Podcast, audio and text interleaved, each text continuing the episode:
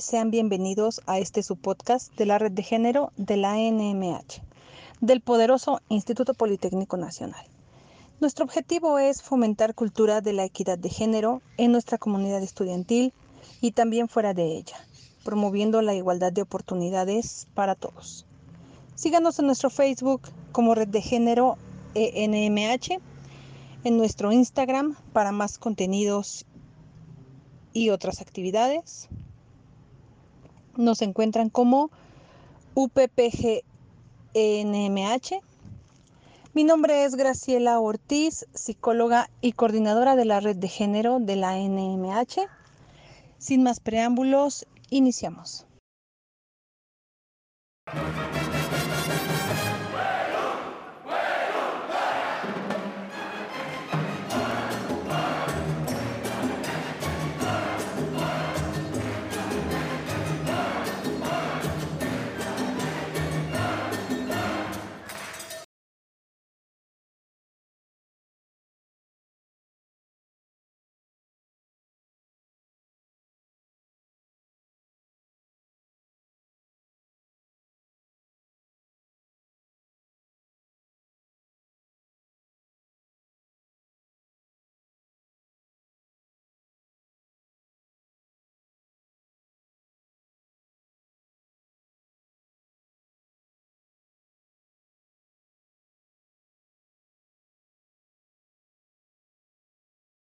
Buenos días, es un gusto presentar a nuestra invitada.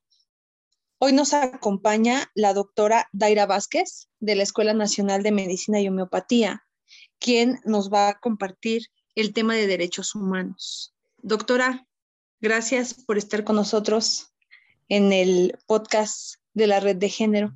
Es un gusto estar aquí con usted, estimada psicóloga Graciela. La verdad es muy emocionante poder estar aquí y hablar del siguiente tema. Muchas gracias la importancia de hablar de los derechos humanos y vincularlos a los temas que abordamos en la red de género es algo necesario y más en la actualidad, en donde mucho se debate, mucho se critica, se juzga y no sé, me atrevo a decir que poco se sabe referente a este tema. Derechos humanos es de conocimiento mundial actual constantemente en diferentes espacios, en los medios electrónicos, está presente la idea de derechos humanos. Muchas opiniones, eh, me incluyo, las personas podemos decir algo positivo, algo negativo hacia los derechos humanos. Se cree que son justos en algunas cosas injustos en otras. Eh, la gente a veces polariza la tarea y el quehacer de los derechos humanos, pero bueno, eh, la importancia de que hoy nos puedas explicar a detalle qué hay con derechos humanos para que todos nuestros escuchas pues puedan saber en realidad sobre este tema, sobre qué es lo que sí corresponde o no en materia de derecho y cómo sacar dudas que de pronto se tienen hacia lo bueno o lo malo de pues de derechos humanos mundiales y lo que corresponde a nosotros en nuestro país. Doctora, generando una primera interrogante obligada, ¿qué son los derechos humanos? Bueno, esta pregunta yo creo que muchos nos las hemos hecho a lo largo de nuestras vidas y aquí lo sustenta la CNDH, que nos va a definir como derechos humanos, que son las prerrogativas que se van a sustentar en la dignidad humana. Este, esta palabra es muy clave ya que la dignidad humana es lo que tenemos que tener siempre en cuenta para tener una vida mm, saludable, tanto mental y físicamente, pero también se va a caracterizar por que estos derechos sean efectivos e indispensables para un buen desarrollo integral en la persona. Em, también se abarcan los derechos humanos en nuestra constitución política y en los tratados internacionales y leyes, o sea, abarcan a toda la población de este mundo, por lo cual todos tenemos acceso a estos derechos.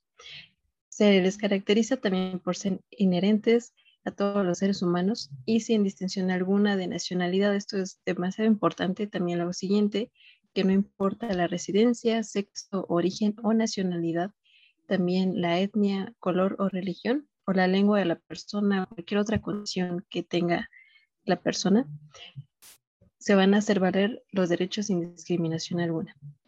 Es una definición que tiene elementos bien delicados, doctora. Dignidad, desarrollo integral, un derecho constitucional, políticamente hablando, y la aplicación, derechos humanos para todos. Es algo que mueve, ya que estamos en un país que a veces complica, me parece, el aplicar los derechos humanos para todos.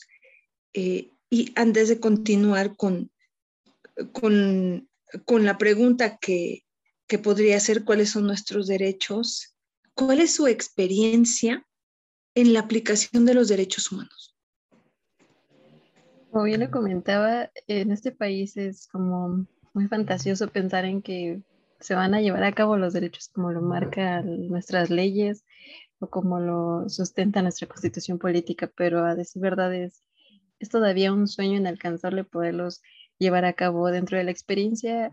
Mm, he podido ver y ser testigo y también vivirlo en carne propia la violación de muchos de esos derechos, discriminación, exclusión. Entonces, considero que aún nos falta mucho para poder abarcar y lograr cumplirlos.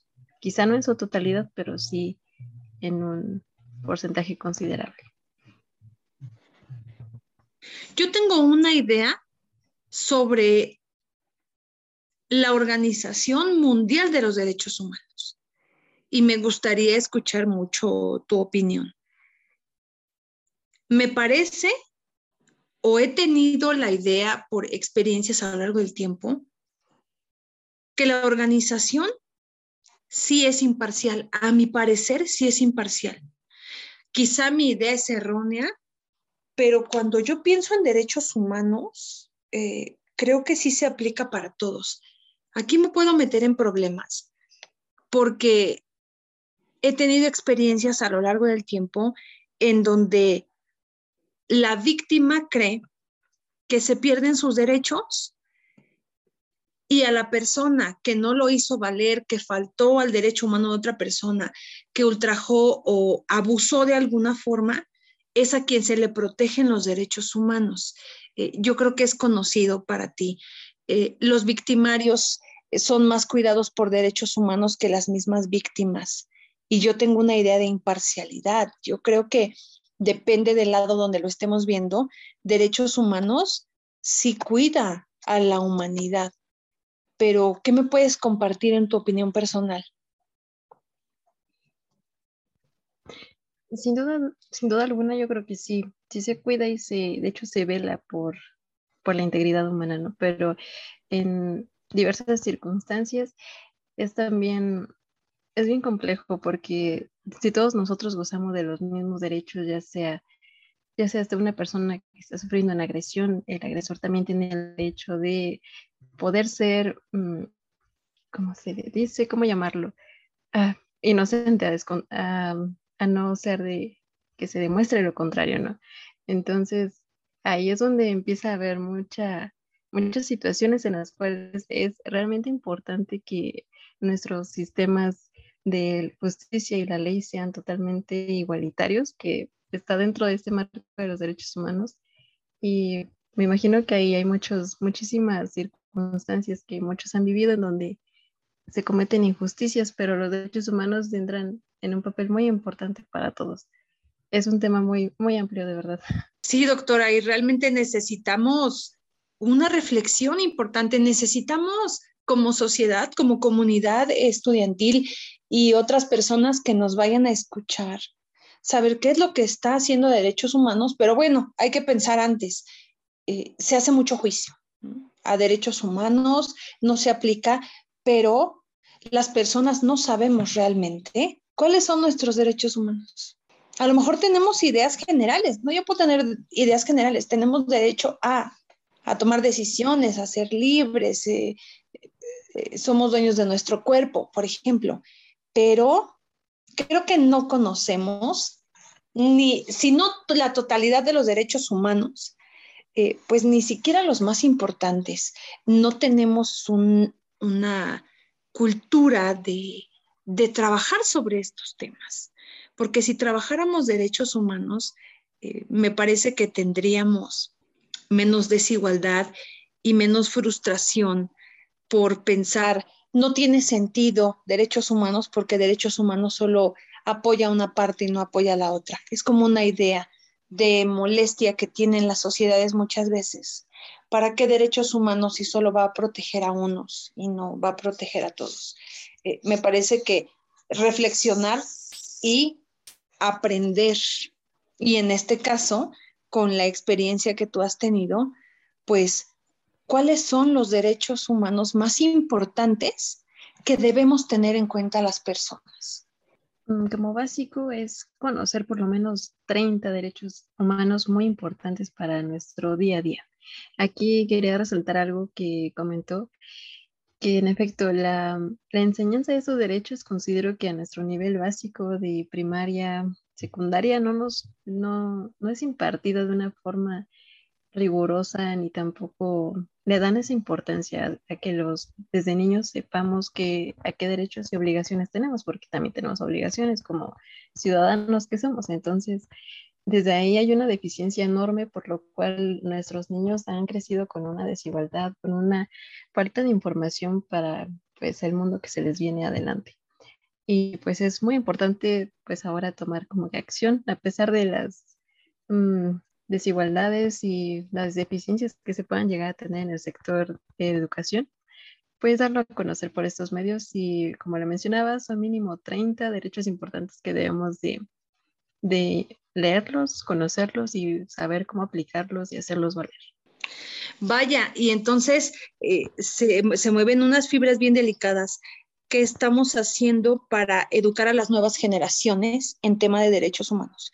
Formación cívica y ética es lo que en los programas educativos se asigna hoy.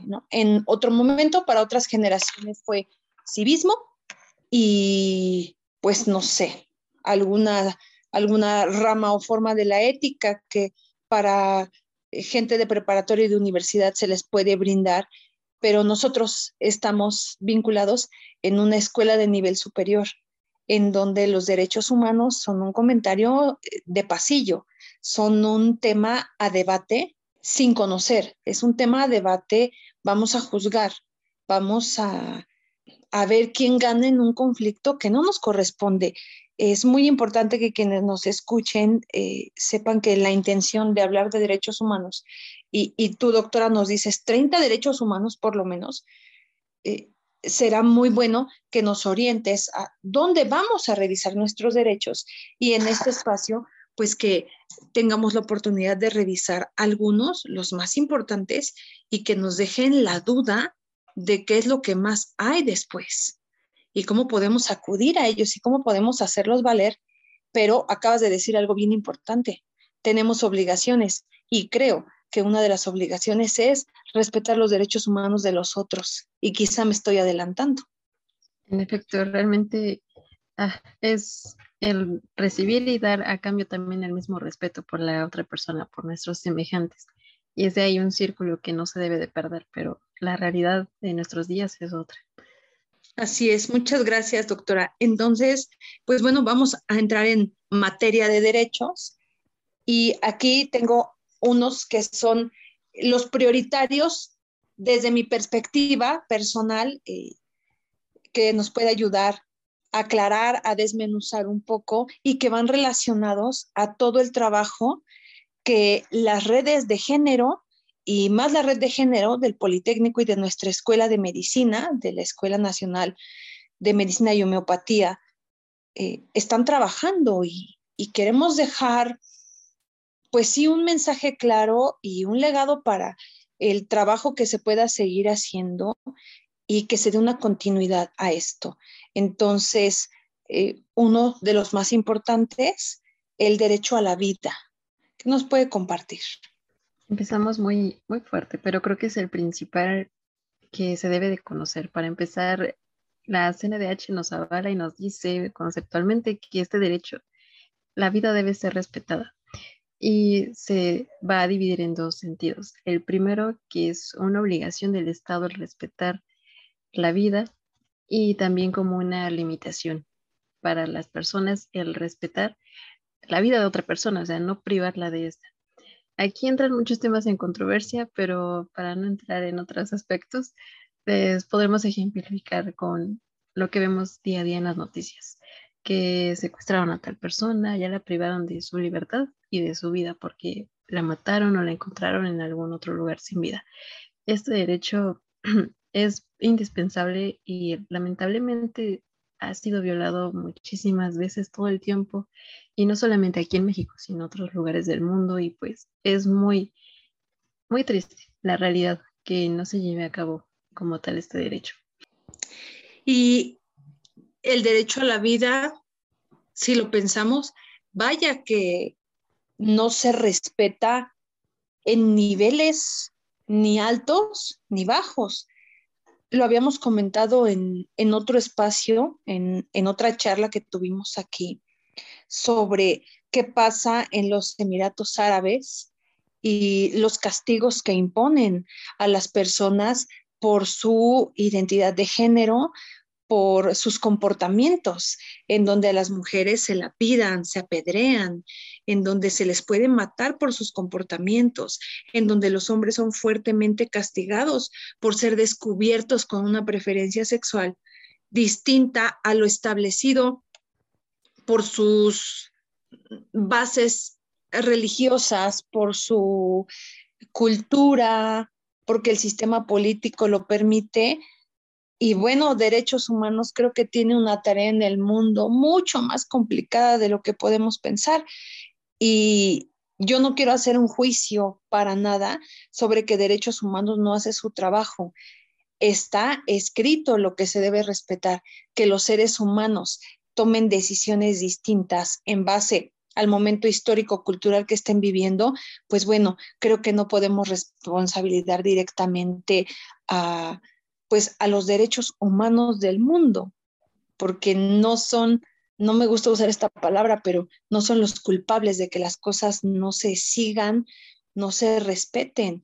Es la condición de cada mundo, de cada país, de cada escenario y todos los elementos que se puedan dar ahí, ¿no? Eh, es algo que me hace reflexionar. La CNDH dice, hay que preservar la vida porque todos tienen el derecho y volteamos hacia todos lados y el panorama es preocupante. En efecto es muy, es demasiado preocupante y, pues realmente se toma un papel muy importante en cuanto a derechos a la vida. Como bien lo mencionó, también tiene mucho que ver en la estructura jurídica y el estado en el que se esté viviendo toda la situación, ya que depende de ellos también el que se lleve a cabo y se respeten las, los derechos de los demás y pues haya un trato justo e, e igualitario para su comunidad. Gracias, doctora. Y bueno, el siguiente derecho va con esto que acabas de comentar, el derecho a la igualdad y prohibición de discriminación. Bueno, aquí ya abarcan dos puntos bien importantes, que es la igualdad y la prohibición de la discriminación. Aquí lo podemos eh, desglosar, que todas las personas tienen derecho a gozar y disfrutar de la misma manera de los derechos reconocidos por la Constitución. Que también se prohíbe toda exclusión o trato diferenciado, ya sea por su origen étnico, nacional, su edad, discapacidades, alguna condición social, religión, preferencias sexuales, que ahorita es un tema bien, bien sonado y muy delicado, y también pues en otras circunstancias el estado civil o cualquier otro tipo de particularidad de la persona que atente a su dignidad humana. Y aquí volvemos a tocar el tema, más bien la palabra dignidad humana, que es mantenerla estática, o sea, no tocarla jamás, la dignidad humana. Debe estar íntegra en todo momento. Este también tiene un objetivo de anular cualquier tipo de, em, de privación de este derecho o que la igualdad quede de un lado y que no se pueda pues llevar una vida sana y, e imparcial, porque muchas veces por tener ciertas características, gustos, preferencias, no se te otorgan las mismas oportunidades que a otras personas que se consideran socialmente normales dentro de, el pensamiento social un poco antiguo o cerrado, por así decirlo. Es, es bien delicado esto, la verdad. Hay muchas circunstancias y demasiados ejemplos que nos pueden mencionar que este derecho tiene muchos roces con la actualidad en distintos aspectos que ya se han ejemplificado. Este derecho me hace reflexionar, eh, igual y todo, en mi labor como psicóloga en consultorio, me mueve mucho el tema de la igualdad y prohibir la discriminación y lo que hay de fondo y cómo hay profesionales que se prestan a faltar a esto que, que resaltas y comparto contigo la importancia tan fuerte de la dignidad. La dignidad humana, la dignidad de cada persona es algo que tiene que ser mm, intocable y menos si va a ser tocado para agredir, para humillar, para sobajar a las personas. Y el hablar de discriminación, pues evidentemente nos, nos hace pensar, y muchas personas de la comunidad estudiantil eh, dicen, es que tengo miedo que por tener preferencias sexuales distintas, que es como lo refieren ellos, y, es, tienen una identidad de género eh, no heterosexual, de, de cualquier otra forma de la comunidad y piensan por enseñanzas sociales, me van a discriminar en los hospitales, a mí no me van a dar las mismas oportunidades que a otros, a mí me han dicho que si se enteran que yo tengo esta preferencia sexual, no me van a dar trabajo. Entonces a mí eso me mueve mucho y digo, ¿qué pasa con la sociedad? Quien más te tiene que dar apoyo, aliento y tiene que enseñarte a respetar tu dignidad y tus derechos es quien está de una forma indirecta discriminándote y diciéndote, prepárate para, para que te cierren las puertas porque tienes eh, una orientación homosexual hacia hombres o hacia mujeres. Nosotros estamos luchando contra esto. Y, y más grande aún. Y me parece que es una forma de discriminación disfrazada lo que te voy a compartir, doctora, y a todos los que nos escuchan muchos pacientes últimamente que se han acercado a mí me dicen, necesito otra forma de terapia porque me han llevado a terapia de conversión para que se me quite la homosexualidad, pero no me siento bien. Me he puesto a pensar, hay profesionales de la salud mental que se sientan a trabajar con pacientes para convertirlos en heterosexuales siendo homosexuales. ¿Cómo se prestan a llevar a cabo un trabajo tan irresponsable? y trato de no hacer un juicio a los profesionales de la salud, pero no es un caso, son muchos en donde dicen es que a mí también me llevaron y me hicieron una forma de terapia y me dijeron que se me iba a quitar. Yo finjo que ya se me quitó, pero a mí no se me ha quitado. Eso me causa mucho conflicto y digo, eso, eso es atentar contra la dignidad de una persona, en mi experiencia. Y, y preguntándotelo como un derecho, digo, a ver, estamos en camino a la igualdad o nos estamos atorando en el camino de la igualdad con esto.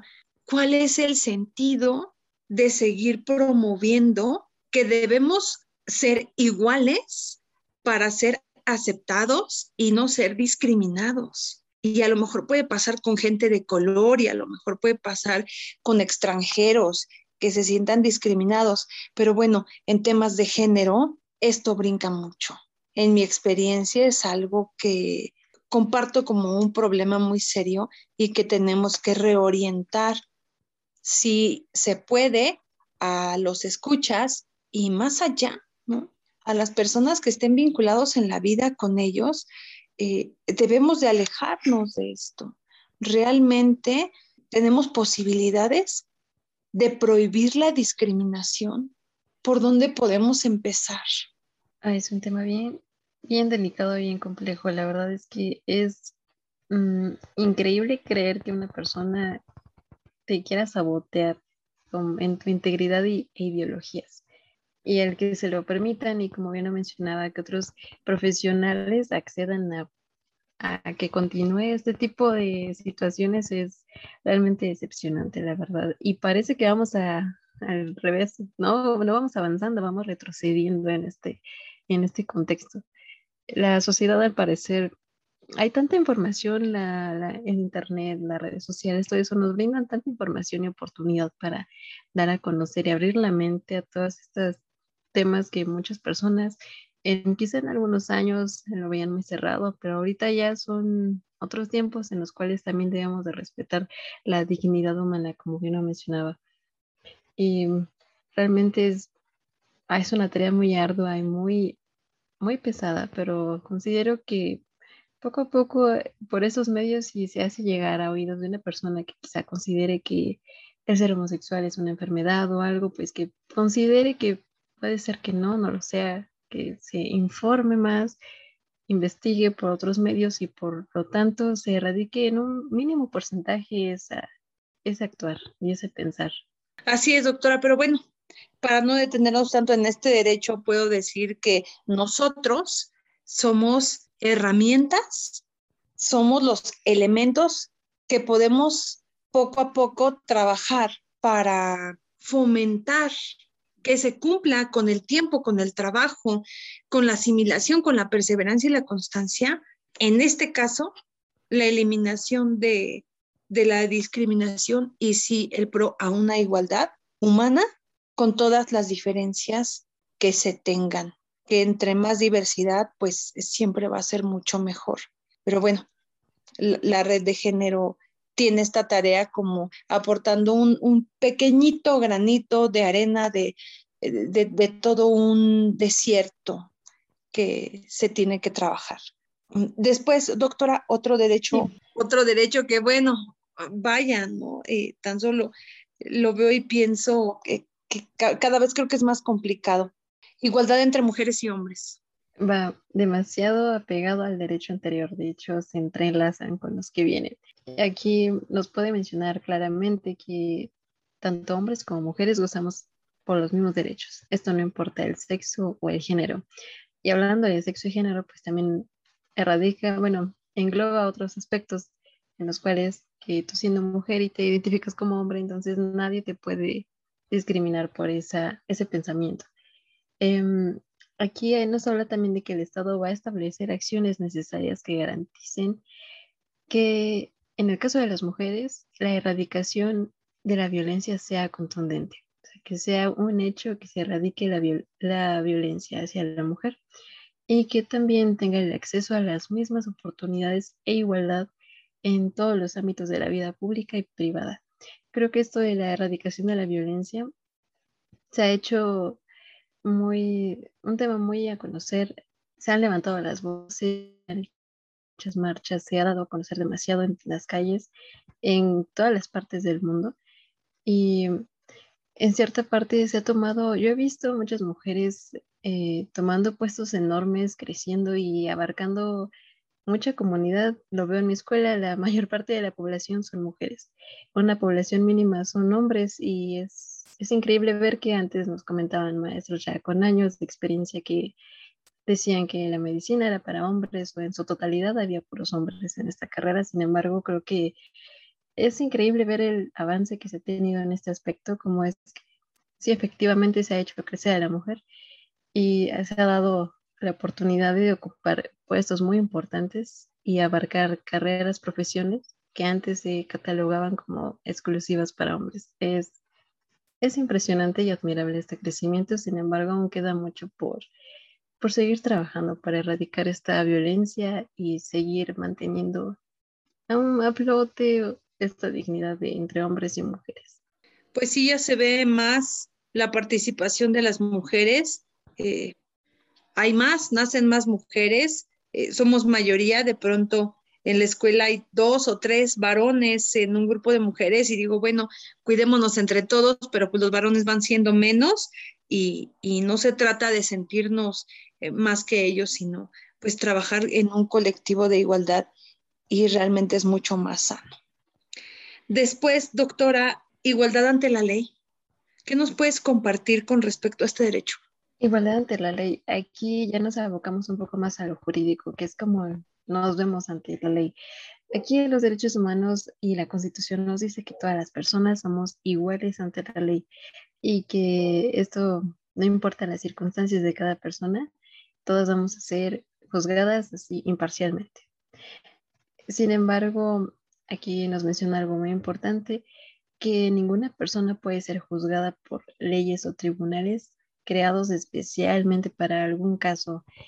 Aquí nos hace hincapié en cuanto a que todo debe ser imparcial, nada debe de haber em, fuera de esa estabilidad, porque si todos somos iguales ante la ley, podemos decir que todos tenemos la misma oportunidad de, de ganar un caso o de perderlo en el caso de ser culpable. Sin embargo, ah, aquí tocando un tema muy importante, la corrupción, la falta de justicia en este país hace que nuestras leyes en muchas ocasiones sean, se vayan para abajo totalmente.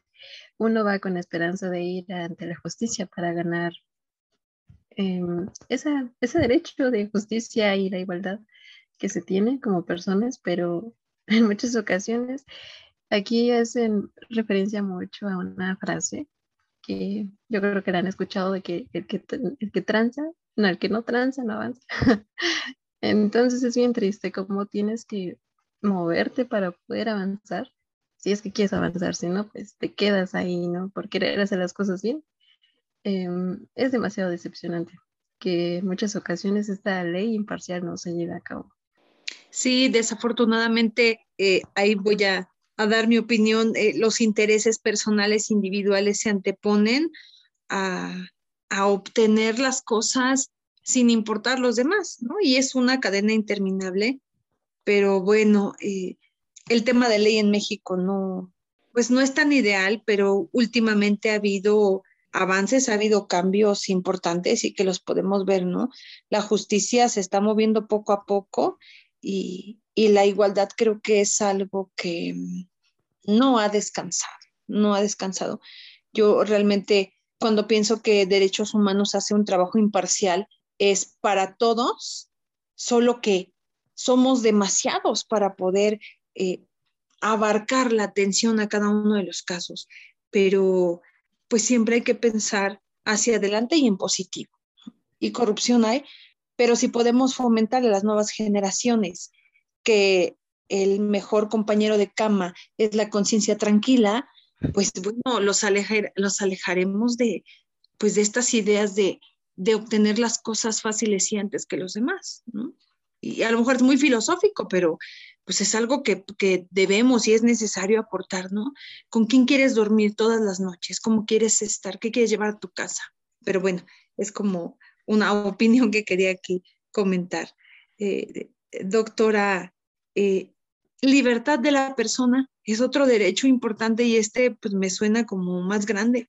De hecho, sí, se aboca mucho también al primer derecho que mencionamos, derecho a la vida, y pues aquí se contextualiza más en cuanto a prohibir la esclavitud de la persona en diferentes formas y, y toda persona que venga de otros territorios tiene derecho a su libertad en el lugar en donde esté y tiene, por ejemplo, aquí en nuestro caso, si un extranjero viene a, a nuestro territorio mexicano, tiene la protección de nuestras leyes mexicanas por el simple hecho de ser una persona.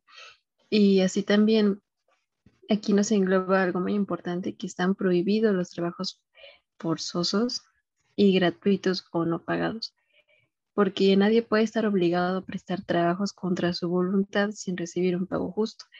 Esto mm, creo que se ha visto muchas, en muchas ocasiones, em, tristemente ver a ciertos infantes, niños trabajando en las calles y pues bueno, uno realmente no sabe cuál es la situación en la que vive en su día a día. Sin embargo, aquí es donde yo me pregunto, ¿y dónde están nuestras autoridades haciendo algo al respecto? ¿Por qué estos niños no deberían estar trabajando? ¿Dónde está ese apoyo en cuanto a instituciones para evitar este tipo de, de situaciones? Más bien que perecen muchas personas. Pero en contexto es lo que nos dice este, este derecho a libertad a la persona, no estar esclavizados a algo que no se quiere hacer. Y Derechos Humanos ha hecho su trabajo, eh, que, que, no pueda estar en cada vida, en cada casa, en cada comunidad, en cada situación, pero realmente están ahí. Creo que algo importante que en algún momento trataremos también es el tema de la denuncia se piensa, eh, conforme vas explicando esto, eh, derechos humanos debería de hacer más, ¿Quién le dice a derechos humanos en dónde están faltando a estas situaciones? Es como adivínale y, ven a ver, ¿dónde está derechos humanos? Pues en el patio de mi casa y en el patio de la casa de mi vecino, pues no creo que esté derechos humanos, pero de aquí a allá yo sí puedo ver qué está pasando. Eh, la denuncia es algo que pues no se hace porque tenemos pensamientos a veces un tanto reducidos hacia la denuncia y pues queremos que, que esto se haga con varita mágica, ¿no? Y se ha trabajado porque ya no vienen embarcaciones con esclavos encadenados africanos y, y, que van a estar para toda la vida en esa situación como en otro momento histórico sucedió. Y eso ha sido claro por el trabajo de derechos humanos, no porque la gente ya no quiere esclavos, no porque los reinados y los gobiernos hayan decidido no los esclavos. Creo que derechos humanos sí ha hecho grandes cosas ahí, pero bueno, eh, mi opinión es que antes de juzgar, cuando veamos algo que es irregular, pues fomentemos una denuncia. Demasiado importante las denuncias. Creo que también esa es una cultura que nos ha faltado muchísimo en este país, denunciar. Y pues bueno, creo que sería otra cosa totalmente diferente. Si también el agilizar esos trámites puede ser otra cosa diferente, pero no se pierde nada con denunciar cada irregularidad e injusticia que se puede ser testigo se vive día a día. Eso nos falta muchísimo por aprender y llevarlo a cabo. Así es, doctora, pero pues no nos vamos nosotros a, conformar con no hacerlo, vamos a, poner nuestro granito de arena, ¿no? Que, es, que ese granito, pues es parte de todo ese desierto y si no estuviera, algo haría falta. Eh, otro derecho, doctora, eh, que me gustaría que nos explicara, libertad de trabajo, profesión, industria y comercio. Este es muy, muy interesante, ya que aquí nos habla de subsistir de cada persona y su desarrollo profesional. Aquí nos menciona que este derecho, cualquier persona puede dedicarse a cualquier profesión, industria o realizar cualquier tipo de comercio o trabajo que le acomode. Esto tiene que, que, ser todo en el marco de la ley, no puede ser algo ilícito, ya que de lo contrario, pues, pues ya no podría gozar de, las, de los Mm, productos, de los resultados que le dé este, esta profesión que tenga o trabajo.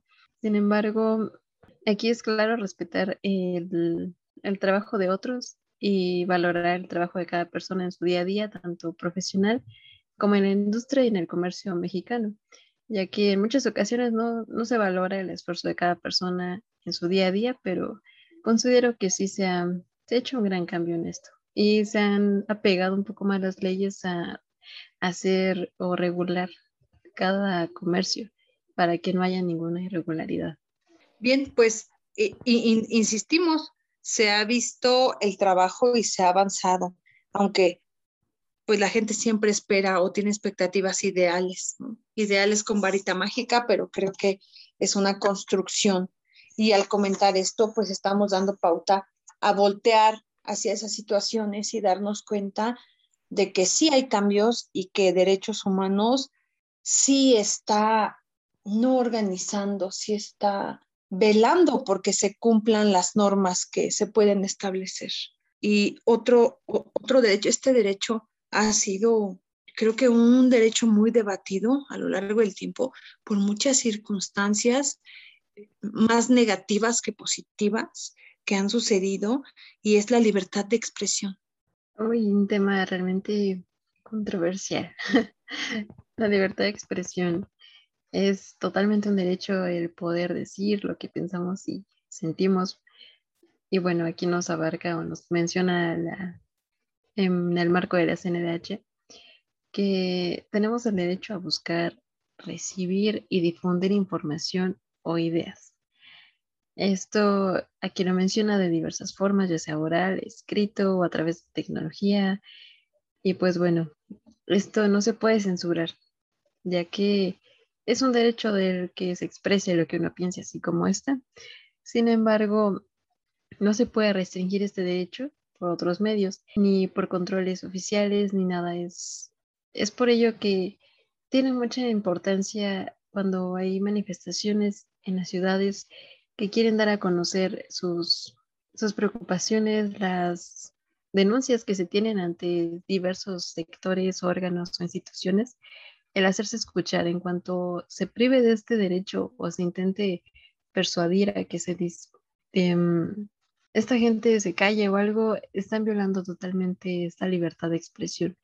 Y mm, creo que en las últimas fechas hemos visto unas que otras eh, marchas en contra, o más bien intentando hacerse escuchar y que la comunidad y nuestra, nuestra ley, nuestros, nuestros regímenes nos escuchen y puedan llevar a cabo, se escuchen estas ideas y hacerse valer también. Cada persona tiene sus ideas y también es bueno escuchar y saber su, su perspectiva o de cómo se ve la situación que cada uno las vive. Gracias, doctora. Y creo que la libertad de expresión está anclada a, derechos antes y a lo que voy a preguntar a continuación. Y, y, tiene que ver con estos movimientos que recientemente se han visto y bueno, movimientos con un sentido pero muy polarizados en la forma en que se llevan a cabo. Los derechos sexuales y reproductivos. Totalmente, este se ha hecho me interesa mucho cómo es que se ha difundido tanta información sobre este derecho. Aquí lo podemos desglosar, más bien definir como el derecho a que toda persona tiene que ser respetada en cuanto a su identidad de género y a ejercer su sexualidad con plena libertad, seguridad y responsabilidad. Eso es muy importante de cada persona, claro. Y las personas tienen derecho también a decidir la manera en cómo se quieren informar, el número de hijos que quieran tener y el, cómo es que se quieren desarrollar ellos en este aspecto. Esto creo que se ha luchado muchísimo por respetar la identidad de género, el cómo se quiera vivir día a día. Es, es increíble cómo se ha podido crecer en este aspecto y la información que se ha divulgado también a nuestras generaciones un poco más pequeñitas, se les ha informado sobre todo esta situación. Ya no se ha cerrado tanto el tema como antes de que, ay, este, hablemos de sexo, ay, no, no, y se cerraba la gente. Entonces, es muy, muy interesante cómo es que se ha dado a conocer y se ha luchado por que se respete esta, esta identidad y la igualdad, que también aquí abarca igualdad parte de este derecho. Me, me, me hace pensar en, cosas que he preguntado últimamente y digo, sí, algo que comparto con lo que dices, doctora, es que las nuevas generaciones ya tienen más información y van a llegar a etapas de madurez con una idea distinta de lo que es la sexualidad y todo lo que está involucrado, porque, eh, bueno, el ser humano eh, tiene esta capacidad que ninguna otra especie tiene la construcción de una sexualidad y el derecho a la reproducción, que derechos humanos dice, y creo que es de lo que más se comenta y más se escucha en la actualidad y en fechas muy significativas, un tema prioritario en la red de género, el permitir que la gente elija. Y aquí se une, ¿no? La libertad de la persona, eh, la libertad de expresión, eh, la igualdad entre hombres y mujeres, el derecho a la vida y el derecho a decidir si quiero o no. Entonces, las nuevas generaciones, pues tienen que estar más empapadas y entonces otra vez vuelvo a formación cívica y ética desde la primaria, empezar a fomentar estos derechos y enseñarle a los niños que tienen una capacidad intelectual y de aprendizaje gigantesca, enorme, estos temas sobre que cada quien puede decidir lo que quiere hacer y lo que quiere ser en su vida personal. Entonces, sí tenemos generaciones con más información. Las juventudes ya tienen más información de esto. El problema es que las juventudes tienen encima los legados socioculturales, religiosos y las morales que aprendieron dentro de su colectivo familiar, las enseñanzas en los contextos en donde han vivido y pues bueno, se merma de repente por ahí, pero ya somos generaciones que tenemos más apertura y, en la experiencia que les quería compartir, yo le decía a un adulto mayor, adulto mayor de, los adultos que nacieron en, en 1940, ¿no? Oye, fíjate, ¿qué piensas de que hay eh, por lo que comentaban en una conferencia que hicimos, el trabajo de la red. ¿Qué piensas de que hay un asilo para comunidad eh, homosexual? un silencio absoluto, no hubo respuesta. No hubo respuesta y no presión más. Dije, vaya, esto supera a las personas, es como quizá de esto no se habla. Y le pregunté, y la misma pregunta se la hice, bueno, el mismo comentario a, a una persona mucho más joven, 18 años. Oye, fíjate, hay este, un asilo para homosexuales. ¿Qué piensas? Ah, órale, qué padre. Y este, ¿y dónde está? ¿Y por qué solo hay uno? Y yo dije, ¿qué, qué pasa? Claro, la información ya está llegando a las nuevas generaciones. ¿Qué piensas de eso? Mm, pues nada, que tiene que haber más asilos para todos, sin hacer un énfasis en, ay, eh, homosexuales. No lo hizo y yo me percaté porque quería esa respuesta. Y dije, bueno, con las nuevas generaciones parece que está llegando el mensaje. Si a las generaciones que están arriba pues ya no les llega el mensaje, creo que hay que enseñarles a las juventudes a dejar un legado para las generaciones de abajo que no van a ser directamente sus hijos, porque muchos están en este punto, derecho a la sexualidad en libre elección y a la reproducción. Muchos chavos ya no quieren ser papás. Por lo menos hoy tienen la idea, ya no quiero ser papá renunciando a un legado moral, sociocultural, hasta religioso. Ok, tienes tú ese derecho a las generaciones que tengas abajo, compárteselos exactamente igual como un derecho, no para que se imite, no para que se replique o se haga en acto de rebeldía, sino porque se puede decidir, ¿quieres o no quieres? Ya, ya, ya dejemos estas ideas eh, y a lo mejor es una palabra fea la que voy a usar, pero retrógradas. Eh, tienes que ser mamá, es que tienes que ser papá, es que lo más bonito es eso. Y es que si tú tienes esa elección no vas a poder tener lo más bonito, que lo decida cada quien y que cada quien lo descubra.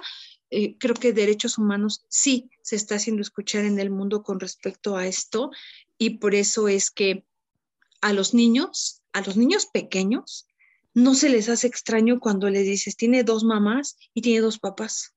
Ah, pues su mamá y su mamá. Ya no hay una sorpresa. Eh, eh, ¿Cómo? Ay, ¿por qué? Porque tú tienes mamá y papá y él tiene mamá y mamá.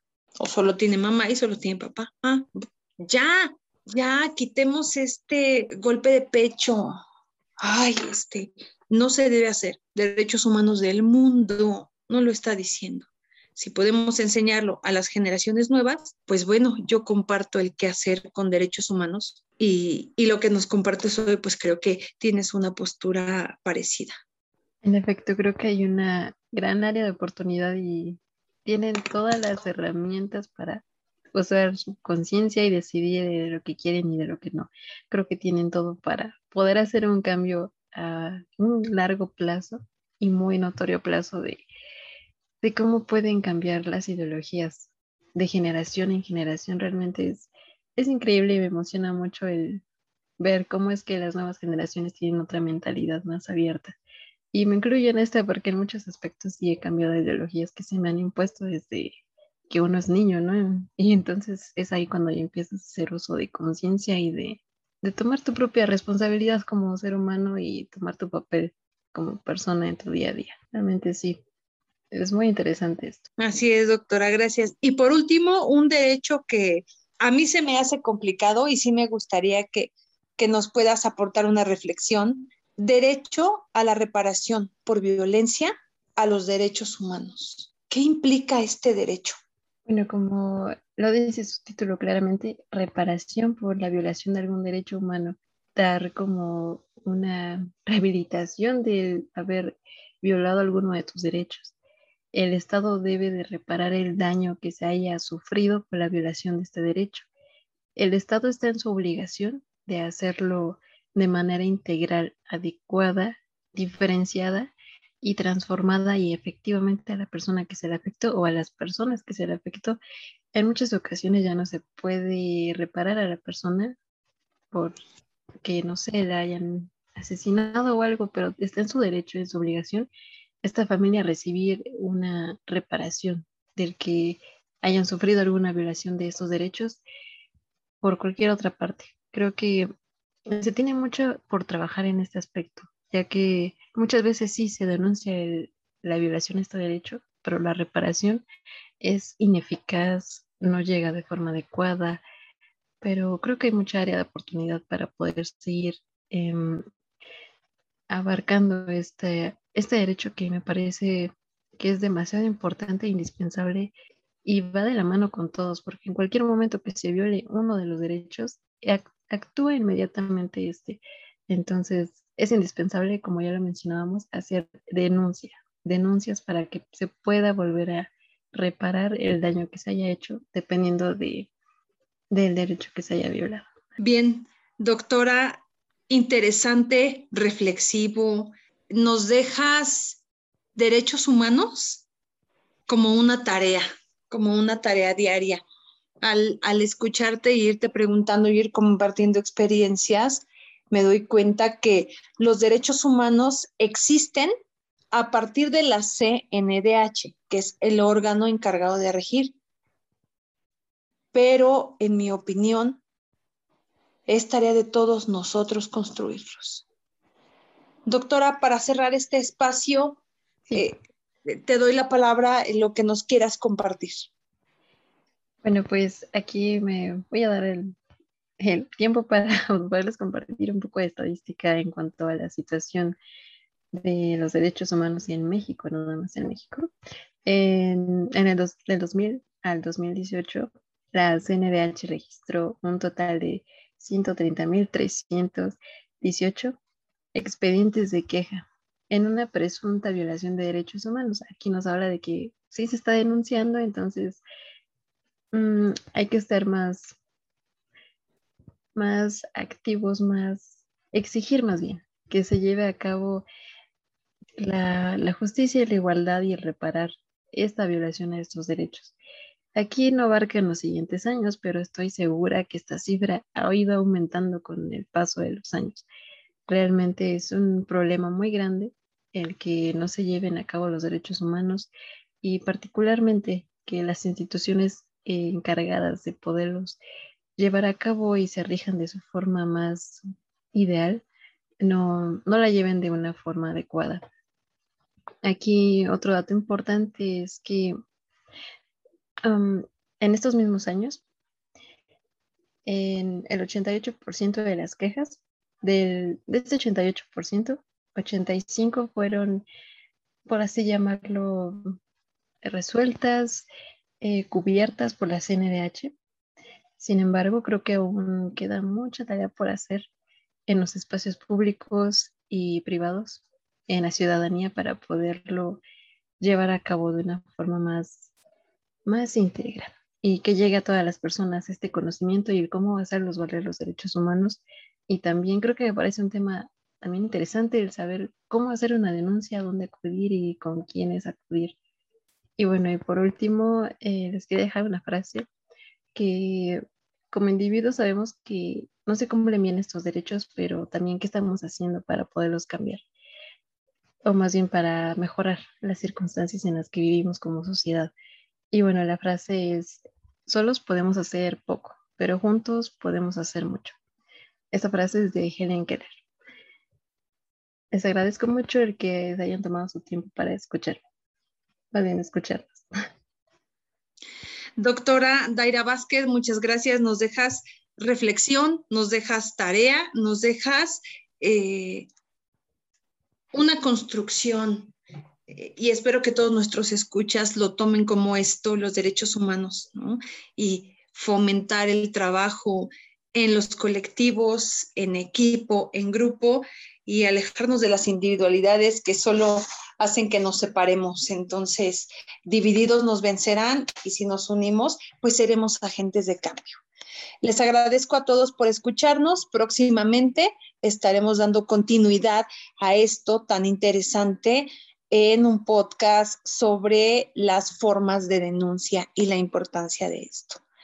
Eh, gracias, doctora Daira Vázquez, que nos acompañó este día. Eh, mi nombre es Graciela Ortiz, coordinadora de la red de género de la NMH.